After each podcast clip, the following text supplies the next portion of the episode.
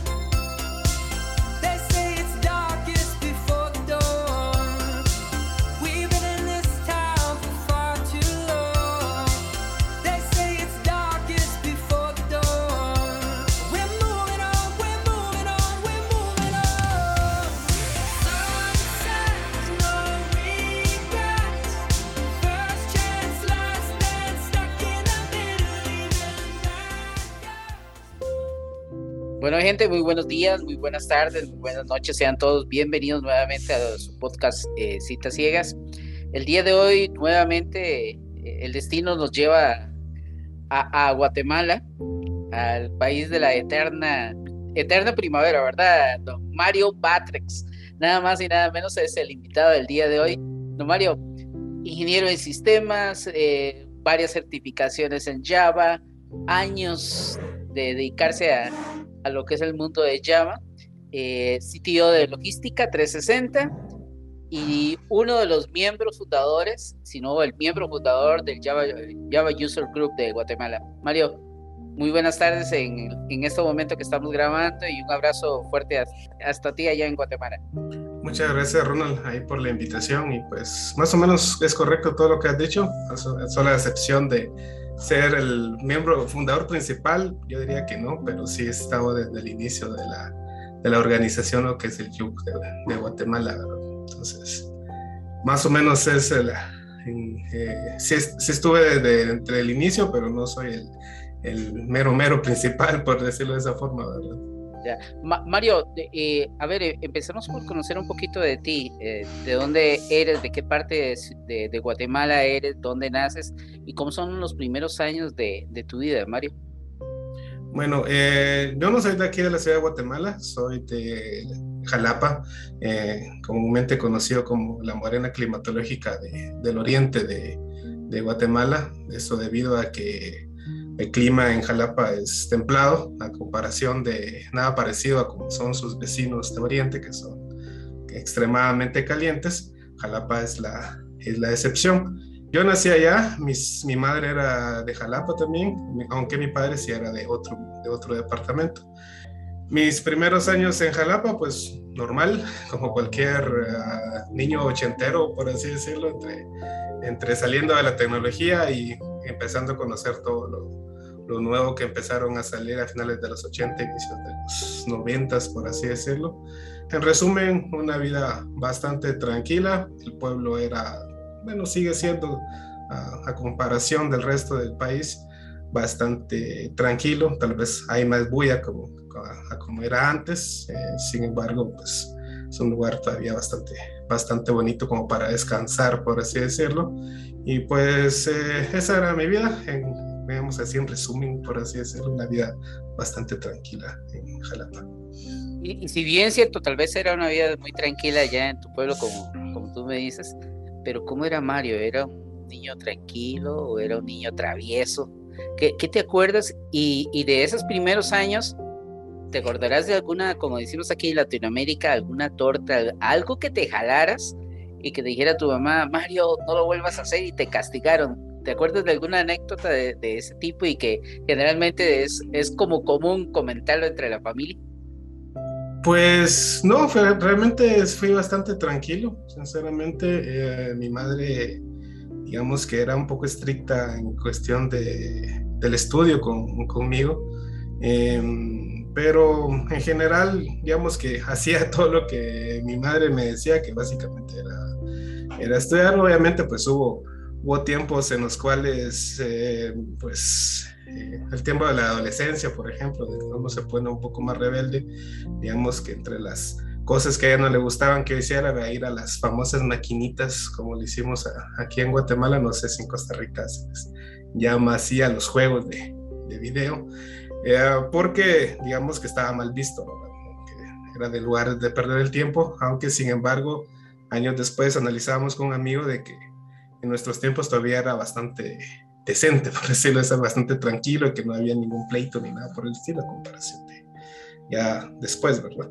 Pero como te digo, en general, eh, bastante tranquilo, cumplía con ir al colegio, ir a clases, eh, hacer las tareas, digamos, tal vez no en el tiempo específico, pero se cumplía con las tareas y, ese era el, el, día a día, ir al colegio, hacer tareas, ver televisión, es lo típico, y nada más, ¿verdad? y, de eso de ver televisión, eh, porque en el caso tuyo me dices que creces durante la década de los 80, todavía estamos hablando de en Centroamérica es una etapa o un tiempo en el cual todavía estamos muy analógicos y no todavía dentro del mundo digital. De eso de ver televisión, ¿te acuerdas qué series eran tus favoritas y cuáles de alguna otra manera hacías lo posible para llegar y evitar no perdérselas? Eh, pues sí, lo primero que me recuerdo son los famosos Thundercats y los halcones galácticos. En la, ya a finales de los 80, obviamente. De que era lo que, lo que se miraba. Eh, no los miraba con canales guatemaltecos, sino que los miraba en canales salvadoreños, ya que por estar pegados a El Salvador, pues llegaba la señal allá de, de los canales salvadoreños y pues básicamente esos eran mis favoritos, por así decirlo, incluidos pues los típicos caricaturas ochenteras, He-Man, Shira, eh, la familia biónica, um, Chip y Dale, me recuerdo también. Um, ¿Cómo se llama? Los cazafantasmas, no la versión de la película, sino que la versión donde aparece un mono. no sé si alguien la vio, pero era muy, muy entretenida en ese entonces. Eh, en fin, esas eran las que, las que me recuerdo. Y de series, series así que no sean caricaturas, Los Años Maravillosos, me recuerdo, eh, MacGyver, el famoso MacGyver, em, pues esas eran las que más me recuerdo ahorita, que miraba en, a finales de los 80. Y, y, me dices que durante la época ya de adolescente, ya como que tuviste ahí un poquito más de, de rebeldía y no eras así tan tan lineal con lo que decía tu mamá. De, esa época de, adolescente, eh, ¿empiezas, Mario, ya a tener algún tipo de, proyección a desarrollarte en el ámbito de las tecnologías?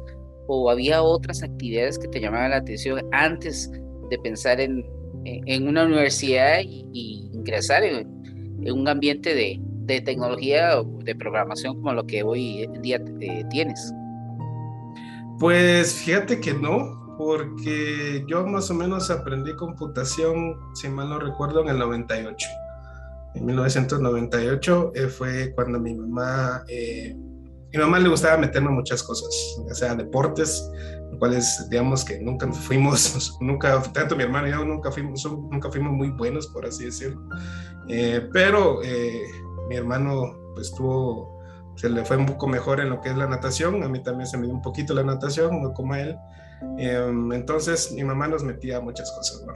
Eh, y entre esas estaba primero la mecanografía, creo que es de las cosas que más me ayudaba hasta la fecha, porque sin la mecanografía creo que no podría escribir tan rápido como en el teclado como lo hago ahorita, y la otra pues era computación. Eh, en aquel entonces ya había tocado una computadora al menos, de las que se usaban el turbo y el disquete, aquel grandote, eh, pero digamos eso fue lo más cercano en el colegio, mayor cosa. Y entonces mi mamá decidió meterme a una academia de computación y en esa academia de computación pues aprendí, empecé a aprender DOS, y como mencionaba María también, DOS Professional Write, 4 eh, Pro, Lotus creo que no, lo, no me lo dieron, pero sí lo llegué a ver, eh, Windows 3.1, Windows 95.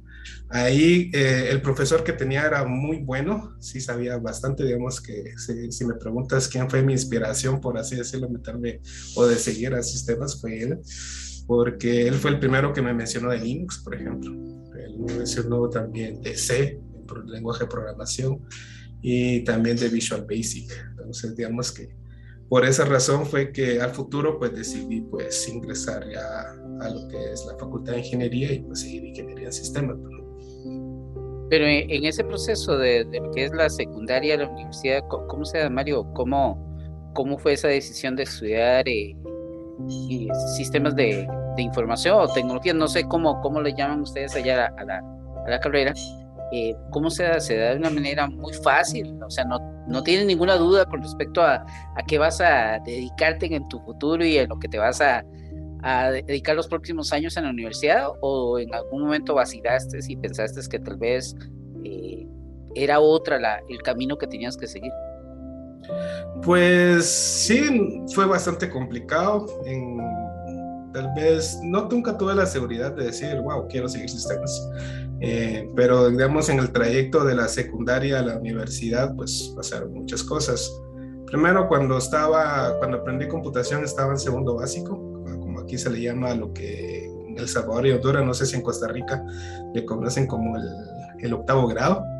Em, entonces también me faltaba un año más, eh, bueno, me faltaba segundo básico, tercero básico y después elegir carrera, ya como le denominan acá, de nivel diversificado. Em, lo más sensato que podía hacer en ese momento era meterme a bachillerato para en dos años entrar a la universidad. Eh, sin embargo, eh, no se me dio la oportunidad debido a que mi mamá, ella era la del dinero, pues ella era la que pagaba la educación y entonces el bachillerato no estaba dentro de sus, dentro de sus listados. Entonces, las únicas opciones que tenía era magisterio y ser perito contador. Entonces, eh, magisterio no me gustaba porque mi mamá era maestra, entonces no me gustaba ese tema. Ya la había visto sufrir tantos años en el magisterio, entonces dije, no, magisterio no. Eh, y la otra, pues era perito contador, en la cual mi padre también lo era y también varios eh, familiares, varios, dos primos eran peritos contadores, entonces dije, bueno, otro más a la lista y, y vamos a ver qué ¿Qué sucede? Ya dentro de perito contador, pues lo ideal era seguir una carrera de auditoría, económicas y esas, y esas cosas. Sin embargo, ya cuando estaba en sexto perito contador, ya el último año, ya el año previo a la universidad, de que ya no sabía realmente qué iba a hacer con mi vida, sinceramente, se dio por medio de, de un grupo de amigas y, también amigos en las cuales, sobre todo dos, eh, dos hermanas, eh, las cuales eh, eh, junto a su familia, pues me apoyaron en el sentido de venir a la ciudad de Guatemala a hacerme los exámenes, no tal vez en el tema económico, sino que más bien en el tema moral, ¿verdad? En el, digamos, en la motivación que, que, digamos, en la familia, pues no se tenía, ya que la idea de ellos era que yo me quedara en Jalapa. Sin embargo, yo decía que no, no me quiero ir de, del pueblo eh, y quiero, pues, tener la oportunidad de seguir sistemas, eh, ingeniería en sistemas, que es como se denomina la, la, carrera acá. Entonces, de entrada, pues no fue fácil. El primer examen olvidé un, un papel y el tema de la, la, Universidad de San Carlos, pues olvidas un papel y ya perdiste todo. no hay marcha atrás. Entonces, perdí un examen. Eh, vine a hacerme varios exámenes durante ya los últimos meses del año 2002, ¿sí? 2002 y al final eh, perdí los exámenes de, de admisión, eh, digamos que eran noticias que no sorprendían a nadie porque no tenía los conocimientos de matemáticas ni de física de, que requería ingeniería y por lo que pues se decidió pues venir a un preuniversitario en el mes de diciembre del 2002. Eh, gracias a la familia de estas dos amigas, tanto sobre todo la, la, mamá de ellas que confió, tenía la bastante confianza para que yo fuera, estuviera un mes ahí viviendo con sus hijas, las cuales se los agradezco hasta la fecha como no tienes idea. Entonces nos vinimos en diciembre, estuvimos aquí, digamos que el, primer acercamiento de, salir del pueblo y ya estar en la ciudad, ¿verdad? Ya la, vida es, no sé cómo será por allá, pero venir del interior a la ciudad es un poquito pesado, por así decirlo, porque aquí pues hay más ruidos, más grande, todo eso. Pero eso fue el, el inicio. Eh, la idea en ese entonces era ingresar a sistemas, no había, no había ningún inconveniente. Y ya a finales de, del, del, curso, otra vez nuevamente exámenes de admisión, la segunda oportunidad. Hice los dos exámenes de matemática y de física. Y cuando vine a ver los resultados, esa vez vine yo solo, si no, no, no pude no pude, nadie me acompañó, también vine solo a la, a la ciudad. Vine a ver los, los resultados y pues afortunadamente tanto matemática como física estaban aprobados y entonces pasé a, a, inscribirme así como que, bueno, se hace una, una puerta y si pasaste, pasas a la siguiente. Y entré a la, a la siguiente y me dijeron, bueno, mira, si vas a ir a sistemas es para allá y si te vas para ingeniería química es para allá. Porque química en ese entonces, digamos que era, había un curso que no lo llevaban todas las carreras, entonces tenías que empezar en una sección aparte. Ellos, ellos empezaban así aparte de todas las ingenierías de la facultad.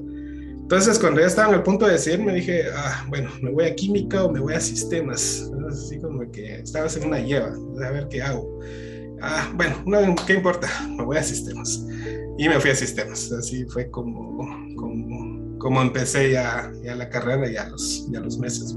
De las primeras materias de, de la carrera de sistemas, ¿cuál fue la que te dio dolor de cabeza y que dijiste, mira, no sé si la voy a poder superar pero te costó y al final lo lograste. Matemática 1, sobre todo, no hay ninguna duda. Eh, todavía recuerdo el primer examen parcial.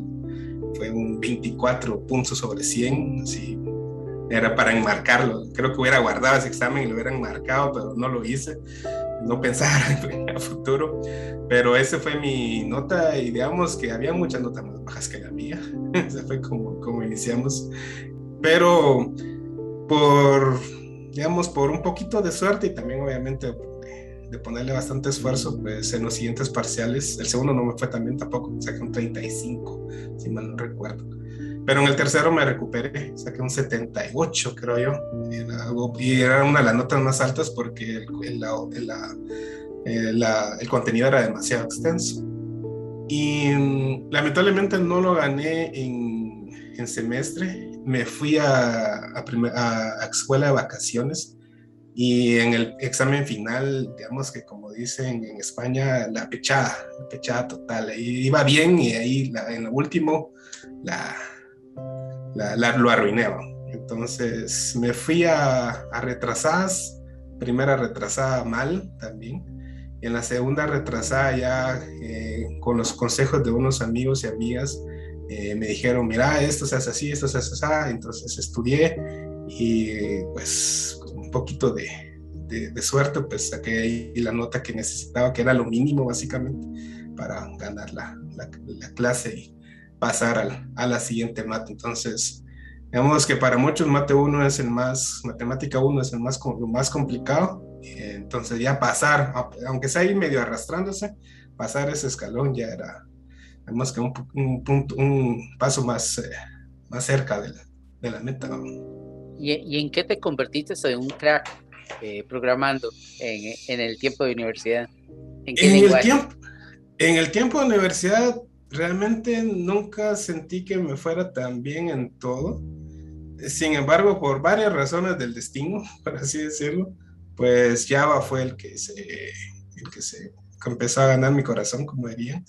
Eh, sobre todo porque ese fue el que más se enfocaron en la carrera. Entonces Java era el que dijeron, bueno, Java es el que, que van a trabajar y les guste o no les guste, ¿va? Entonces ahí con eso me fui, fui digamos que, que aprendiendo en, ese, en el momento de la, de la universidad, no tal vez a un nivel o de una forma así bastante elegante, por así decirlo, pero eso era lo que, en lo que me, me, me fui especializando poco a poco. Y, y, después de terminar tu universidad, Mario, ¿cuál fue el primer trabajo que tuviste?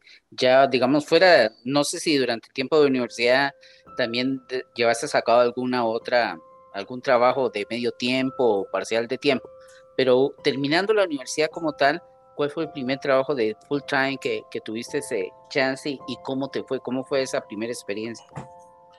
Pues fue antes de cerrar la universidad, sí, fue teóricamente dos años para, creo que cerraba en ese año, pero bueno, sorpresas que te da la vida, cerré cuatro años después debido a eso, pero eh, fue más o menos 2008, sí, 2008 si no lo recuerdo, no fue un, un trabajo parcial, sí fue un trabajo de tiempo completo, digamos que la única ventaja, entre comillas, era que podías, tenía, digamos, horarios especiales para entrar y salir.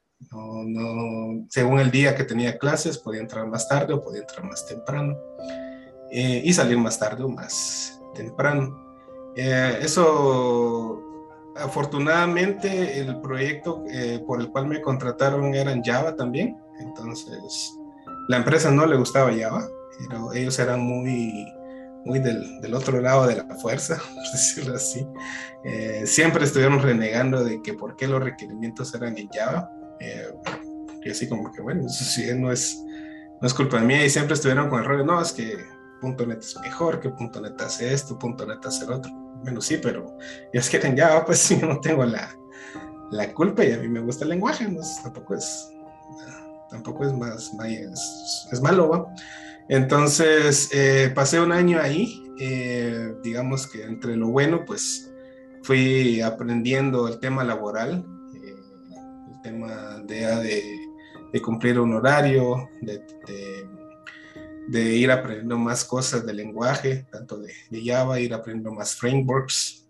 la parte mala es que es la, la, universidad se descuidó bastante, también un poco mi salud se descuidó bastante por los malas, las malas comidas y las salidas tarde, y aparte de ir a la universidad, pues era bastante complicado. Y pues eh, decidí renunciar, digamos que a finales de año, empecé a, inicios, si mal no recuerdo, y me fui a finales para poder en, en escuela de vacaciones ir a salvar un poco el, el año a la, a la universidad. ¿no? que solo estuve un año ahí con ellos. Ok, y, y una pregunta, ¿en qué momento o sea, ¿en qué momento surge la idea de logística? ¿Cómo, cómo es que se da logística en sí?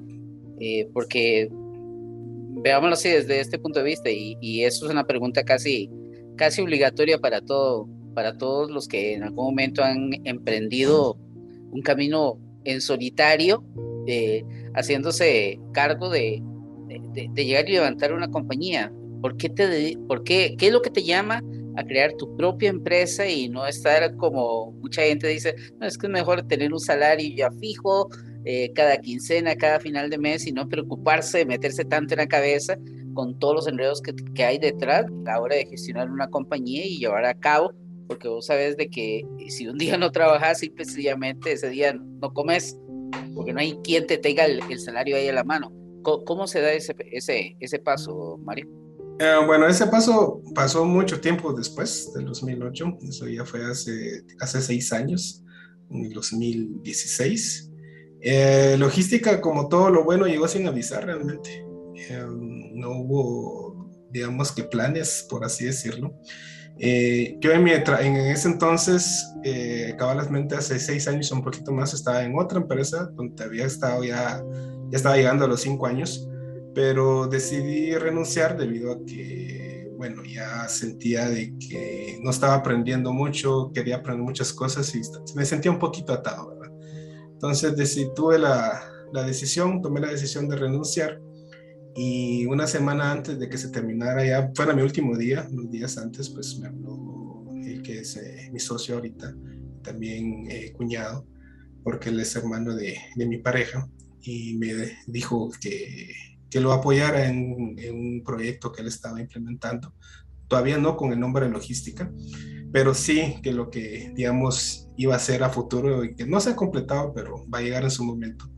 Entonces le dije, bueno, mira, yo tengo tiempo ahorita, no estoy trabajando, voy a estar un mes, digamos que descanso y después pues vamos a ver qué, qué sale, ¿verdad? Entonces, digamos, este mes te puedo ayudar y ahí, me contás qué es lo que necesitas. Entonces me dijo, bueno, entonces fíjate que tengo un proyecto, el cual ya empecé, entonces si quieres empezamos por ahí y, y vemos cómo nos repartimos las ganancias. Entonces empecé ya a trabajar con él en este proyecto y posteriormente ya se formalizó la, el nombre de Logística 360 como tal, eh, basado en, esa, en ese primer proyecto y después vinieron otros proyectos más, los cuales pues ya nos hizo, nos hizo crecer un poco, ¿verdad? Y, y es que me brinqué ese, ese paso, hice ese salto cuántico a 2016, porque también en el 2016 pasó algo especial, Mario. ¿Te acuerdas qué pasó en el 2016? En el 2016. Hay un reconocimiento, hay un reconocimiento que, bueno, está registrado ahí. Hay un reconocimiento que se te da. ¿Cómo es que se da eso? Sí, ese fue el, um, el Luke Choice Awards por el tema de, de que lo, le denominamos las. Eh, em, eh, se me fue el nombre de cómo fue que la idea era los viajes de Duco, algo así creo que le habíamos puesto, que nació como una idea entre broma y entre en serio y entre tener la opción de salir de la ciudad. Y pues nos fuimos a los diferentes departamentos, sobre todo invitados por universidades privadas, eh, a, dar, a dar charlas acerca de, de, Java como tal, que ya el interior pues a veces no se lleva mucho conocimiento y entonces decidimos irnos eh, a, dar esas vueltas, aunque el primer, el primer viaje como tal fue en el 2015, que lo, lo hicimos a, un departamento que se llama Chiquimula. Eh, ahí habían invitado a Víctor y a Mercedes, pero yo me fui así como que, bueno, eh, ¿en qué se van a ir? En bus, nos vamos, y nos vamos en carro y voy con ustedes y yo pago un hotel, ¿verdad? Y así nos fuimos. Em, ya en el 2016 seguimos siempre la misma temática y casi que nos recorrimos buena parte del, del país eh, dando esas, eh, esas charlas y después también, como dije, lo, lo, bueno llega sin avisar. Le avisaron a, dijeron a Víctor que, que metiera ese proyecto, aunque nosotros no lo mirábamos como proyecto, como parte del, para el Duke Choice Awards y, y así fue como, como se obtuvo al final. Y, es, Mario, es, que es necesario hacer mención porque de Guatemala, eh, aquí acabas de hablar que en el 2016 estuviste a la par de gente como María Castillo, como Jorge Cajas, como Mercedes Guayz y como el famoso Víctor Orozco Tustor. Eh, ¿qué, es lo que, ¿Qué es lo que pasa en Guatemala? O sea, ¿cómo, cómo eh, sale tanta, cómo te dijera, tanta figura dentro del mundo de comunidades Java con tanto con tanta impacto en, hacia afuera, porque no, no es muy común. Sabemos, eh, hemos estado a lo largo de estos dos años eh, conversando con otros compañeros de, distintos jobs, eh, no solamente de Latinoamérica y España, y es una labor cansada, es una labor muy dura, es mucho trabajo, pero ¿qué es lo que hace que prolifere tanta gente con tanta capacidad y tanta proyección en Guatemala distinto a, lo que hay en otros países que, digamos que técnicamente hablando, eh, tal vez tengan mejores o, mayores acceso a la tecnología que lo que ustedes tienen. ¿A qué, ¿A qué crees que se deba eso? Pues es una muy buena pregunta que realmente no tengo la respuesta. no sé realmente por qué, digamos que quiera o no a nivel centroamericano, siempre por ahí hay algún chapín que está haciendo algo, no sé por qué, simplemente es porque es muy bueno porque no tenía nada que hacer y se metió a hacer eso, no tengo la menor idea. Pero en el tema de comunidades, creo que siempre en Guatemala han sido bastante grandes, no solo en el tema de Java, también en el tema de Linux. Guateyuk salió por medio de las comunidades Linux o se basó en, en lo que eran en aquel entonces las comunidades de Linux. Y eh, eh, Víctor estuvo muy metido ahí, María, pues, una amplia carrera en las comunidades Linux. Yo también estuve eh, un poquito involucrado con ellos. Eh, luego nació el Yug, el digamos, la persona por la cual inició ya no, no quiso seguir con nosotros. se llama Miguel Guerra. Miguel no quiso seguir, entonces seguimos María, Víctor, yo y otras personas que también con el tiempo se fueron.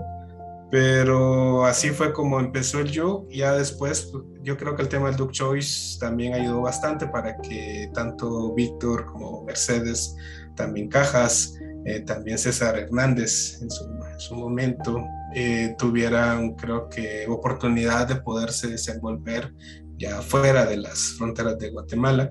Dentro de otros lados, igual tengo gente bastante, tengo conocidos de la universidad que nunca se les gustó las comunidades, pero andan haciendo investigación en, en Europa, en Asia y en América del Sur. Y bueno, ahí se les dio la oportunidad de irse y, y ahí están, ¿verdad? Y precisamente César Hernández no lo mencionaba porque no está como parte de la lista de la gente que estuvo en el 2016 en esa gira que ustedes hicieron en, en el tour. Pero precisamente lo íbamos a agregar porque nos falta todavía César Hernández, entre otros nombres, de, de esa lista extensa de, de, gente que está dentro de la parte de comunidades de, propiamente. A ver, Mario, ¿cómo han sido estos últimos dos años eh, dentro de todo este esquema de pandemia y demás? ¿Cómo ha sido para vos eh, el de llevar a cabo todavía con logística? Y, y, qué tanto te ha impactado o no te ha impactado el tema de, de la pandemia en sí? Bueno, el, el, tema de la pandemia a nivel logística, empezando por ahí, digamos que al principio fue bastante complicado porque como nadie sabía exactamente qué iba a suceder con la pandemia, eh, las empresas como también nos debemos a que nos compren productos o servicios, pues no si miraba, miraba claro qué iba a pasar, pero sin embargo, eh, creo que la pandemia ayudó en muchas cosas en el hecho de, de, que muchas empresas se dieron cuenta de la necesidad de tener que implementar un sistema de software, esa fue una. La otra, tal vez más importante, el tema de las reuniones virtuales. Antes de la pandemia todo era presencial, reuniones eh, presenciales, ahora pues ya hay un híbrido entre las dos, ya es más común decir, bueno, tengamos una reunión ahorita vía Zoom, vía Teams, vía lo que sea. Antes era muy complicado decir que tengamos una reunión. Primero, creo que no estaban las, las herramientas como están ahora. Y segundo, a la gente no le gustaba. Entonces, yo tenía que viajar para asistir a reuniones, tanto fuera del, del país y también dentro de la ciudad tenía que andarme moviendo ahí de, de reunión en reunión. Entonces, eh, otra cosa que, que, ayudó también, al menos a título personal, fue el hecho de poder ya trabajar directamente en, en, mi, en mi, casa, eh, debido a que ya no era tan obligatorio tener que ir a una empresa que, con mi laptop para trabajar ahí en las, en las implementaciones, debido a que, bueno, por temas de pandemia ya no era, ya no era bien visto que alguien externo llegara a las oficinas. Esa fue otra de los eh, creo que los, nos ha ayudado. A nivel de Yuk, eh, um, creo que minimizó un poco el tema de las conferencias y todo eso. Eh, los viajes de Duke también se, se, perdieron por el mismo hecho, ya no era fácil viajar. Em, y también, como mencionaba María en tu podcast, decía que ahora el año pasado ya habían demasiadas eh, charlas virtuales, era un sobreexceso de, de, de charlas por todos lados tanto Yux, tanto nuevos, eh, gente que se metió más al tema de youtubers, entonces eh, empezaron a proliferar un montón de, de charlas, entonces ya, ya, era muy aburrido pues, para la gente, creo yo. Y nos dábamos cuenta en las últimas charlas que hemos dado, pues tienen que ser muy específicas, porque lo contrario no entra mucha gente, ¿verdad? Entonces en eso le ha afectado bastante, bastante al, al. Esa interacción que te, se tenía antes era muy complicada porque en los viajes nos dimos cuenta de que la, gente era muy agradecida, en el sentido de que miraban, ah, bueno, vinieron de la capital, aunque sea démosles ahí para, para, para las aguas, como decimos aquí en Guate, eh, aunque sea ahí un poquito para la gasolina o un almuerzo o algo para que puedan venir y eran bastante agradecidos todas las personas que nos recibieron y creo que eso fue lo que más se perdió y que tal vez lo que más extrañamos con Víctor porque a nosotros pues, nos gustaba ir a dar esas, esas vueltas. A mi carro no le gustó tanto porque las carreteras en Guatemala, digamos que no están muy bien, pero sí la pasamos muy bien esos viajes que hicimos. Sí, y precisamente eh, conversábamos eh, con, con, varios invitados, eh, Mario, esos dos años hemos visto, como bien lo indicabas, una gran proliferación de información y no necesariamente toda acertada en, el hecho de que muchas veces hemos visto en cantidad de videos sobre el mismo tema o varios artículos. De, hecho, eh, no sé si te ha pasado a ti, pero yo creo que a, a, la mayoría que estamos en comunidades nos ha pasado que hemos dejado un poquito de escribir artículos porque se volvieron como, como muy difíciles de llevar a cabo. El tema de que un artículo generalmente te lleva tiempo y, mucho espacio y la gente, como bien lo dices vos, siempre anda ahora los jóvenes actualmente andan detrás de las soluciones y no tanto de la explicación de lo que hay detrás de un problema como tal. O sea, dígame, entrégueme cómo solucionar esto y no me explique mucho alrededor de por qué es que se da. Es una forma un poco extraña de cómo ver las cosas, o al menos como nosotros las vemos. ¿Qué tan malo crees que, que esto pueda eh, afectar, digamos, la dinámica? Yo creo, yo soy ferviente de que posiblemente ya a final de este año empecemos a tener algunos eventos eh, presenciales, ya cuando, cuando esto vaya bajando un poquito, pero ¿qué, ¿qué tanto crees que eso pueda afectar la dinámica de los eventos presenciales? Porque como bien lo decías, antes la gente asistía y agradecía mucho el hecho de que vos te trasladaras de un lado para otro. Pero si ahora te vas a trasladar, eh, qué sé yo, a alguno de los departamentos y por casualidad llevas un tema y dices, no, mira, es que eso el año pasado ya vi cuatro, cinco, cinco videos sobre eso, ya eso ya me tiene cansada. ¿Qué, qué tanto puedes, qué tanto crees que eso vaya a causarnos algún tipo de inconvenientes para los eventos presenciales en los próximos meses y, y años que vienen?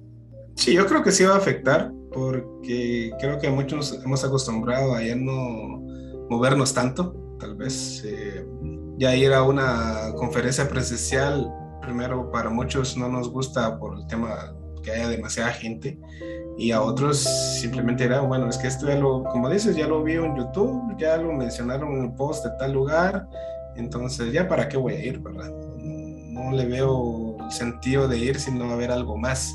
Entonces, creo que un reto de las comunidades es buscar ese algo más que pueda enganchar a la gente a tener que ir.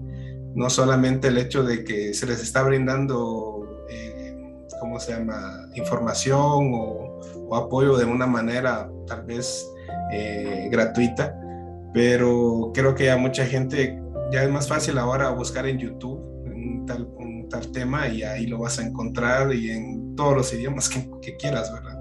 ya no solo en inglés, también en español, también en francés, también en cualquier otro idioma que, que encontres, que antes no era tan fácil, ahora es bien, bien fácil ir a YouTube o ir a cualquier página en Google y encontrar información.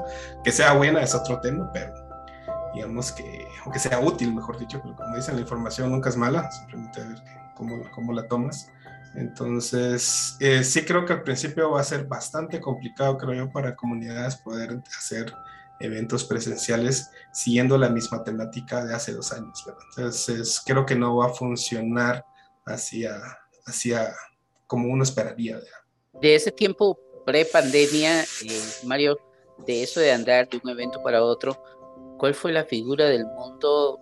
Bueno, en tu caso te lo pregunto porque vos estás en Java, entonces te lo hago directamente enmarcado ahí dentro del tema de, de, lo que es Java. ¿Cuál fue la figura esa que vos decías qué ganas de conocer a esta persona, porque esta persona me, me inspiró, porque esta persona eh, me llamaba la atención por su conocimiento y demás. ¿Cuál fue esa figura internacional que llegaste a conocer o nacional? Hay gente que, que me ha dicho, no, mira, para mí eh, mi gran fuente de inspiración es un coterráneo y es tal persona, pero en tu caso, ¿quién fue esa persona que llegaste a conocer en ese momento? Digamos que tener a una figura así definida creería que no, sí admiro a mucha, mucha gente, tanto a personas como te digo que estaban conmigo en la universidad eh, y también a otras personas, por ejemplo, a David Shiloh, de, que es eh, de Quetzaltenango, que nunca lo conocí, lo tengo en redes sociales, nunca, nunca he tenido la, la, dicha de conocerlo, pero él eh, mantenía mucho, usaba mucho la distribución de Slackware Linux, la cual lo utilizo. Entonces, incluso una vez me dio risa que estaba compilando los Slack, los Slack builds, como le llaman en Slackware, de Spotify, para poder instalar Spotify, y no funcionaba, daba un error en la compilación. Y cuando voy viendo quién mantenía el Slack Build, decía David Shiloh, y así como que, ah, entonces le fui a poner un post a Facebook y le dije, mira, mano, cuando tengas tiempo, arreglata ahí el, el Slack Build, ¿verdad? Digamos que ya le dio risa, fue así mero, mero chistoso. También a otras personas que también admiro mucho, un compañero de la universidad que está en Estonia, que es Uber Flores, también es una persona a la cual respeto bastante eh, todo, el, todo lo que ha logrado y también lo, lo, que está haciendo actualmente. También María Castillo, pues creo que bastante de admirar siempre que esté eh, tantos años involucrada.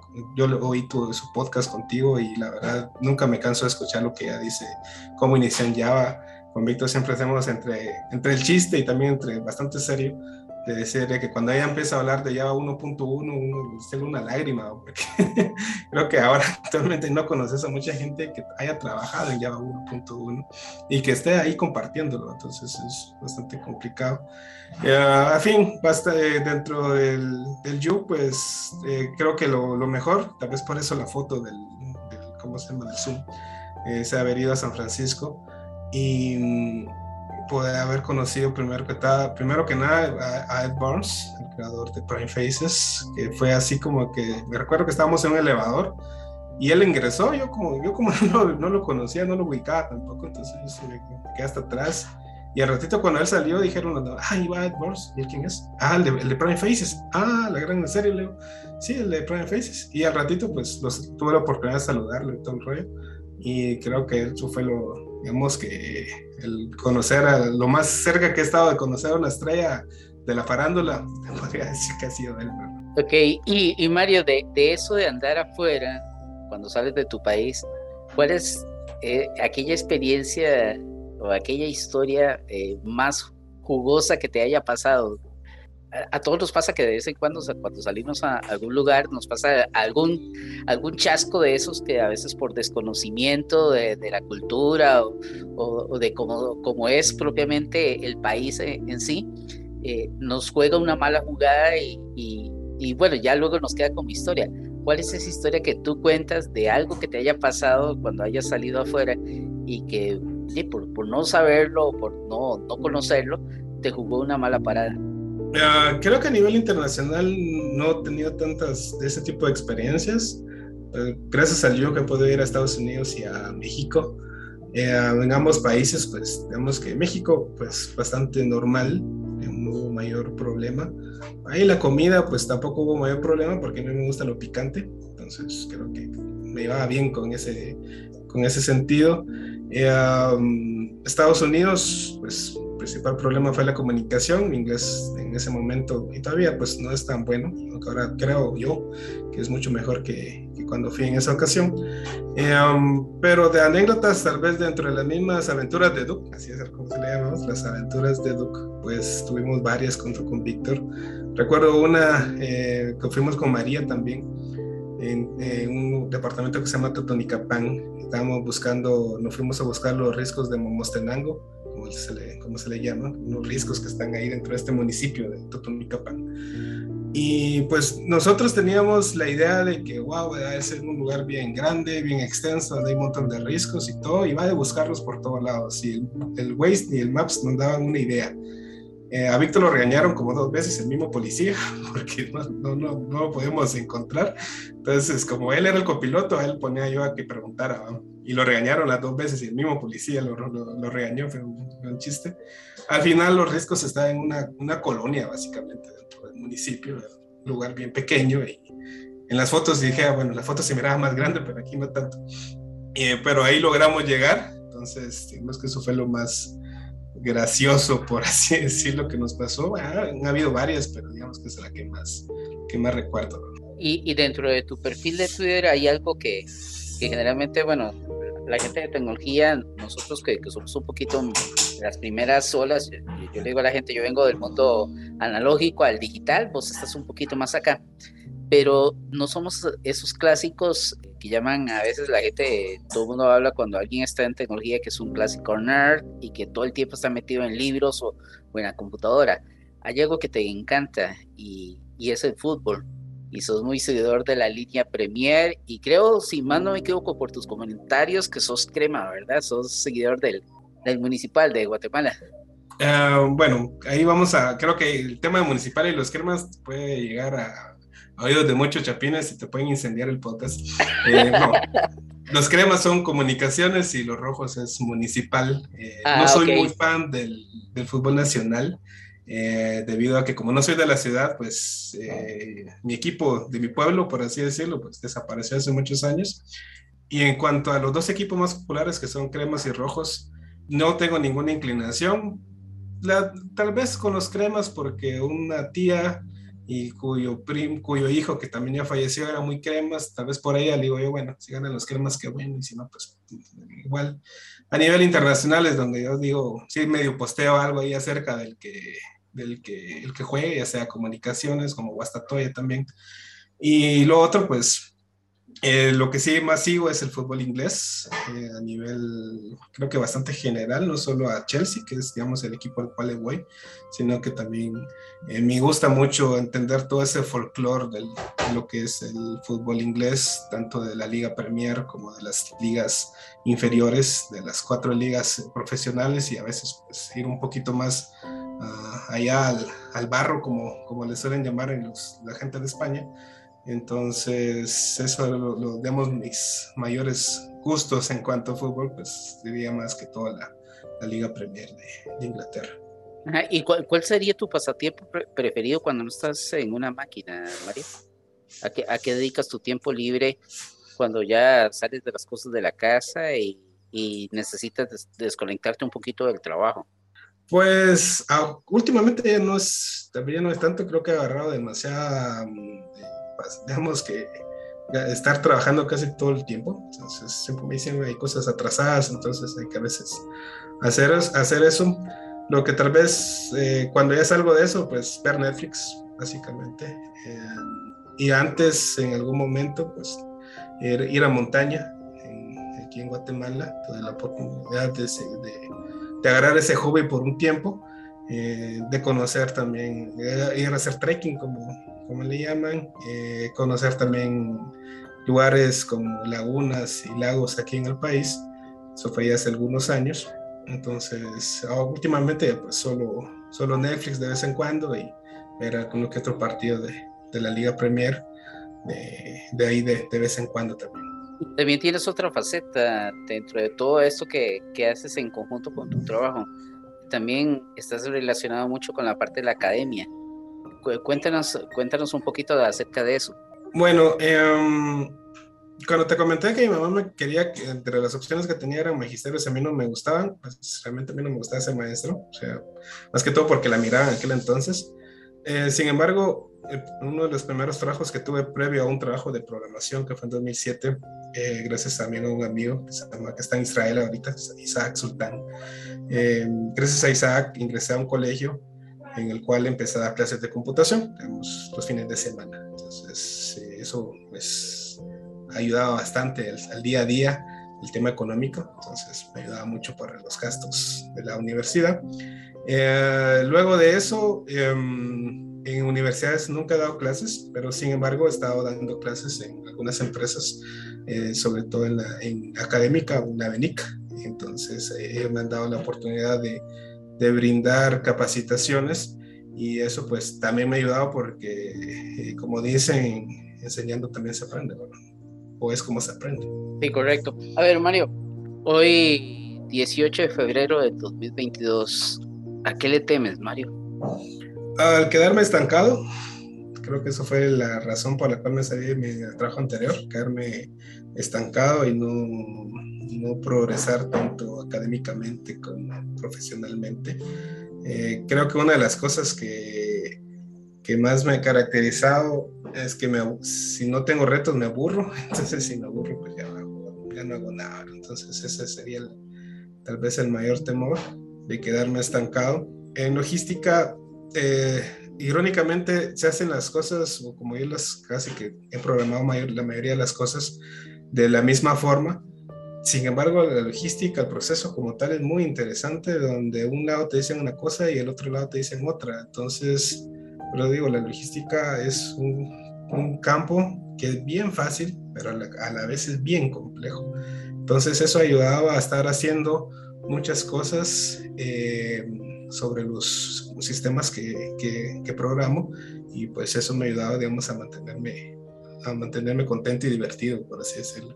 ¿Cuál consideras que ha sido tu mayor acierto una vez eh, que ya saliste de la universidad y te graduaste y ingresaste al mundo laboral? ¿Cuál consideras que haya sido tu mayor acierto? Eh, poder seguir con logística, básicamente. Digamos que ese ha sido mi mayor acierto, tanto los temores que tenía como al ser una empresa inicial, una pequeña empresa, eh, el, hecho de regresar a una oficina ya con, con, con, tiempos establecidos de entrada y salida, digamos que esos eran los que más me, me complicaba, ¿verdad? pasar tráfico, digamos que, que ahora pues he tenido la, aunque trabajo a medianoche, pero a veces estoy nueve de la mañana todavía acostado, a veces, a veces se puede dar ese, ese lujo, eh, pero me gusta mejor esa, esa vida, de no tener un, un, horario establecido, más allá de las típicas reuniones o las fechas de entrega de, de, del proyecto, de la implementación que realicemos, pero el día a día no tener esa, ese trajín de decir, bueno, a las 6 tengo que levantarme, a las 7 salir al tráfico, a las 8 estar en la oficina y de regreso lo mismo y así todos los días durante 5 días a la semana, durante todo el mes. ¿verdad? Ok. Y Mario, ¿qué representa para ti la familia? bueno, de la familia no puedo decir que todo, creo que ahí cada quien hace su, su, familia. Yo, estoy, yo he sido una familia, digamos, que no tradicional, por así decirlo, eh, ya que solo éramos mi hermano y mi mamá, y básicamente éramos nosotros tres. Eh, ahora, pues, eh, mi mamá ya no está, mi hermano está con su, también está haciendo sus propios, sus propios objetivos.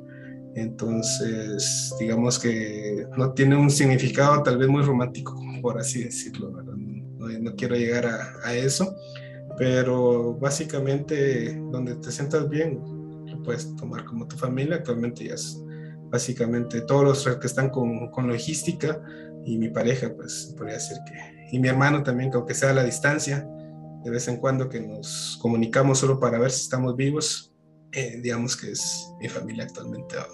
¿Y, ¿Y, qué esperas para los próximos dos años, Mario? ¿Dónde te ves eh, vos como persona y vos como como logística o como una evolución de logística como tal? Bueno, eh, um, espero que en dos años, tal vez a nivel personal, estar un poquito más tranquilo, en el sentido eh, no tener tantos pendientes como ahora, que um, ya los productos de logística estén más establecidos, más definidos y que se puedan implementar sin necesidad de de seguir programando bastante, ¿verdad? Digamos que ese es uno de los objetivos que, que tengo y, y, y, eso sería. Y en mi caso personal, pues básicamente estar tranquilo en, términos generales. Y te hago la pregunta porque es, eh, es algo que lo, que lo comentábamos con Alcides de Panamá. ¿Te ves en algún momento en una gran conferencia dando una charla, ya sea solo o a la par de alguno de tus compañeros de Guatemala? Curiosamente, el viaje a Estados Unidos salió como una conferencia que íbamos a dar con Víctor, pero a Víctor lo, lo quitaron de esa conferencia porque ya tenía como dos más. Entonces, eh, ya Víctor ya era algo, ya tenía sus, sus, sus famas por allá. Entonces dijeron, bueno, este, esta conferencia quitémoslo y lo dejamos en aquí y dejemos solo aquí al otro chapín ahí que mire qué, qué hace. Entonces, eh, por esa razón fue que terminé yendo a Estados Unidos, creo que, y también por el tema del Look Choice del año anterior, eh, habíamos quedado que el próximo viaje lo iba a hacer yo porque yo no había, no había podido viajar en el 2016 por muchas razones, ¿no? Entonces, en el 2017 ya se me dio el chance de viajar. Eh, la conferencia sí fue bastante, uh, digamos, que excitante, por así decirlo, porque, bueno, como te decía, mi inglés no era el mejor. Eh, tuve que aprenderme el diálogo. O sea, si me, si me salía del diálogo era ya así total fracaso. Mi pronunciación me dijeron que estaba más o menos. Entonces, eh, curiosamente me puedo comunicar con un ucraniano. Eh, no sé qué pasó en, esos 5 o 10 minutos a que hablé con el ucraniano. No sé, dentro de toda excitación, mi cerebro dijo, bueno, entendamos inglés solo aquí, ya lo demás ya nada. Entonces con él me comuniqué bastante bien, le dije, mira, tenemos que hacer esto, tenemos que hacer, así como que estuviera hablando en español, con un inglés así medio, medio tartamudeando, pero nos pudimos entender, él y yo nos pudimos entender y em, nos tocó a los dos dar la charla, yo pasé de primero, pues unas presentaciones, dije lo que tenía que decir de mi diálogo y él ya salió también con su video ahí de, en, Ucrania y, y, esa fue la, la presentación. Ahora a futuro no sé si realmente si voy a tener otra vez oportunidad de, estar dentro de, de, una charla, creo que yo te diría en este momento que no, pero uno nunca sabe, ¿verdad? Mario, no, nos hablabas que en algún momento tuviste ese, esa, ese pasatiempo de andar un poquito conociendo tu país y demás. Para los que conocemos un poco de, de, Guatemala, sabemos que es un país hermoso y, que hay un, un gran atractivo y sobre todo una cultura sumamente exquisita. ¿Qué, vos como chapín, vos como guatemalteco, qué es lo que más resaltarías eh, de las cosas positivas que tienen nuestros países? ¿Qué resaltarías en este caso de Guatemala eh, en el plano, no sé, plano cultural, en el plano, en, el plano de natural? ¿Qué, ¿De qué le hablarías a alguien que no conoce nada de Guatemala y que tuviera ganas de ir a conocer Guatemala? Pues mira, lo primero que yo le digo a la gente que no es de acá es que Guatemala es pequeño, pero al mismo tiempo es, es grande, en, en, el sentido cultural. Eh, básicamente aquí tenemos muchos climas. Si te gusta el calor, te vas al oriente, a excepción de Jalapa, que no es tan caliente. Eh, pero también tiene sus municipios ahí calientes. Eh, si te gusta el frío, te vas a occidente. Si te gusta la selva, te vas a las Verapaces y a Petén. Si te gusta el mar Caribe, Taizabal si te gusta la arena volcánica, está toda la costa sur. Entonces, en cuestión de 50 a 100 kilómetros, tu perspectiva del país cambia totalmente. Dentro de Guatemala, aparte de, es un país multilingüe, el hecho de que no solo se habla español, sino que también se hablan varias, eh, varios idiomas eh, mayas, como por ejemplo vas a Panajachel, entonces en Panajachel vas a encontrar gente que te habla cachiquel, pero te cruzas el agua al sur y ya te están hablando de Sutujil. Entonces ves esos, cambios en algo tan, tan pequeño. Las vestimentas uno no las ve al, principio, pero son totalmente distintas, son colores diferentes dependiendo ahí del, pueblo que estés visitando. Igual lo mismo con, la parte de Izabal, que es ya más, más caribeño, otro tipo de comida. Toda la comida aquí te cambia totalmente en todos lados. No vas a encontrar lo mismo en todos los departamentos tal vez por ahí una que otra cosa, pero siempre con ciertas variaciones. Eh, algo que, por ejemplo, yo resalto de mi pueblo es que una de las cosas que, que, más me gusta comer allá es la famosa mantequilla de costal. No hay ningún otro lugar la hacen. Eh, la hacen parecida, pero no como la hacen en Jalapa. Y así vas, así encontrás en todos los lugares. Entonces, por ejemplo, vas a Huehuetenango y es otro mundo, ya, allá comen cordero, creo yo, ovejas, y ya tiene un acento más parecido a mexicano, por ejemplo. Entonces ya es otro mundo. Entonces así es, así es Guatemala, es bien, bien interesante y raro al mismo tiempo. Mario, vamos a ir cerrando un poquito ya. tenemos, nos estamos acercando un poquito a la, a la hora de, de estar grabando contigo. Y hay dos preguntas finales que quisiera hacerte. A ver, Mario, ¿qué pasa cuando Mario se enoja? Te veo muy pasivo, te veo muy tranquilo, pero realmente no, nosotros cuesta mucho conocernos así eh, eh, de primera plano. ¿Tienes alguna frase innombrable que podemos hacer innombrable el día de hoy? Que dices cuando te enojas, cuando metes la pata, cuando dices la cagué. Esto no tenía que hacerlo. ¿Cómo, cómo expresa generalmente tu enojo? No necesariamente tal vez hasta hacia otras personas, sino hacia algo que hayas hecho vos directamente. Ah, bueno, creo que las típicas palabras, decir, a la grandiosa puta, por ejemplo. Básicamente esa es la, la, que más suelo decir cuando ya me molesto, cuando algo no sale bien, bueno, perdón, cuando no compila, como dirán, pero esa es la, la frase normal. Y como buen guatemalteco, Mario, hablábamos de la riqueza de tu cultura y todo lo demás. Me imagino la música forma parte, yo creo que casi de todos nuestros países eh, centroamericanos y del Caribe, siempre con la música. Yo soy lo que le digo a la gente, yo no puedo trabajar si no escucho música. eso, es, eso es algo que, que trae uno desde pequeño. En tu caso, el podcast siempre lo iniciamos con una canción, con alguna interpretación que, que sea del gusto de la persona y dependiendo de cada uno, bueno, conocemos que Víctor es un amante de la música rock y a él le gusta un poco más, más violento y más movido el tema. En tu caso, ¿con qué canción, con qué interpretación te gustaría que iniciáramos el podcast? Bueno, con el tema de la música creo que ha sido muy, no tan, vez no tan variado, porque casi que para programar eso escucho bastante metal, otras veces electrónica, otras veces ritmos un poquito más suaves. Eh, latino casi no escucho, salsa, merengue y todo eso no son de mi gusto, mucho menos eh, reggaetón. Entonces, tampoco el reggae es parte de mi, de mi, de mi lista. Si me pides una canción, te podría decir tal vez la, la, que me aparece en el primer lugar de mi listado de, Spotify del año pasado, que es eh, Sunset de The Midnight, eh, que la conocí un día en YouTube y pues me gustó. Entonces, esa es la que se podría decir que la que me gustaría en este momento. Ok, Mario, y ya para cerrar tu mensaje de despedida, ¿qué, qué podemos esperar de, Mario y de las comunidades YUP de Guatemala para los próximos meses? Pues em, a nivel de comunidades, creo que esperaríamos que hacer otra vez otro evento, retomando lo que era el Java Day o el J-Conference, ya cuando se le cambió de nombre y bueno, eso sería creo que lo ideal. Pues y a nivel personal, pues básicamente seguir mejorando en lo, que hago actualmente, Entonces, eh, en los desarrollos que, que estoy actualmente trabajando. Por hoy, nuestro tiempo de procesamiento ha finalizado. Este fue Cita Ciega, el podcast oficial de Oracle de BACR.blogspot.com. Nos hablamos en el próximo ciclo de CPU. Y